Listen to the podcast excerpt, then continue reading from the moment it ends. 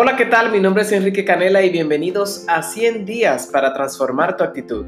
Esta serie de audios puedes utilizarlo como acompañamiento de la lectura de tu libro Transforma tu actitud, disponible en Amazon.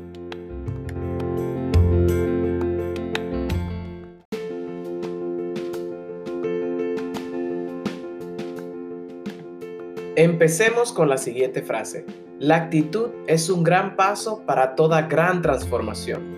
La actitud es una decisión de predisponerte para el éxito, es preparar el terreno para transformarte. ¿Qué es transformarte? Ir más allá de la forma, trascender lo obvio, trascender lo que se ve, trascender la realidad para darle paso y bienvenida a mi verdad, que es bendición, que es plenitud, que es paz. Medita en esta frase durante el día.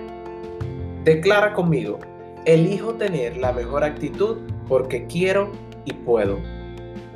Elijo tener la mejor actitud porque quiero y puedo. La tercera recomendación para transformar tu actitud es que debes disciplinarte. La disciplina es el puente que va a conectar tus pensamientos con la materialización de tus deseos. La disciplina es una forma de amor propio. La disciplina, la disciplina te propone decirte a ti mismo, me amo demasiado como para no permitirme no hacer esto porque esto me va a llevar hacia donde quiero llegar.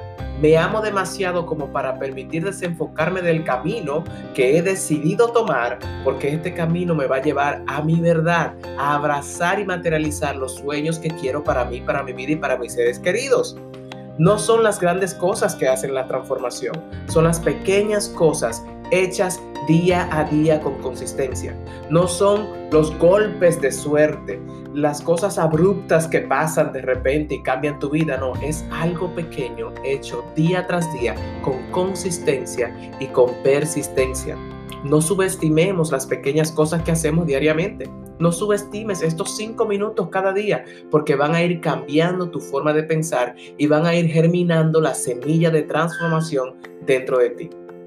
Solo la consistencia convierte una gota de agua en un taladro que penetra cualquier roca.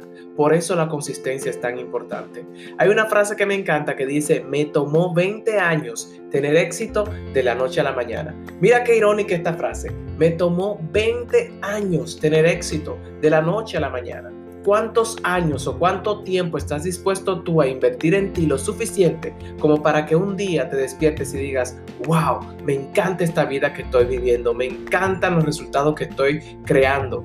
Me encanta la transformación que experimenté después del proceso, después del permiso que me di, después de la disciplina que asumí para hacer las acciones que debía hacer y tener los resultados que hoy puedo materializar. Entonces, la disciplina también nos invita a hacer lo que tenemos que hacer, aunque no tengamos deseos. Tenemos que trascender el deseo. No podemos ser personas almáticas, ambivalentes, de doble ánimo, porque el hombre que es de doble ánimo es inconstante en todos sus caminos. Tenemos que decidir y a pesar de no tener deseo de escuchar el audio, escucharlo. A pesar de no tener deseo de trabajar mi actitud, hacerlo, porque no podemos caer en la trampa de la motivación. No podemos esperar estar motivados para accionar. Cuando accionemos, generaremos mayor motivación. Y no podemos creer que este tiempo que estamos invirtiendo en nosotros o haciendo los ejercicios o respondiendo las preguntas es un tiempo que tenemos que sacar de nuestra vida con mucho sacrificio. ¿Por qué? Porque si no nos tomamos el tiempo para crecer, tranquilo, vamos a tener toda la vida para quedarnos como estamos. O sea que este proceso de transformación es continuo, permanente y constante. Es un día sí y el otro también. Un día sí y el otro también. La disciplina es recordar lo que uno quiere todos los días, es tomar esa decisión y confirmarla cada día con nuestras acciones y con nuestro comportamiento. El dolor a veces es inevitable, pero el sufrimiento es opcional. Podemos decidir si atravesar el dolor del proceso de transformación o atravesar el dolor de las consecuencias negativas de nuestra mala actitud. Porque cuando nuestro sí carece de fuerza es porque nuestro no carece de carácter. Cada sí debe tener un no que le lleve la contraparte. Si dijiste que sí a transformar tu actitud, debes decir que no a viejos patrones de comportamiento. Debes decir que no quizás a algunas asociaciones. Debes decir que no a hábitos que tenías antes y que vas a empezar a transformar, a reprogramar tu mente y tus hábitos para prepararte para el éxito. Entonces, todos decidimos qué tipo de dificultad o dolor queremos llevar. Cada quien elige qué dolor sentir. Tú decides si asumir el dolor de la transformación, como dijimos, o el dolor de las consecuencias negativas de tu mala actitud.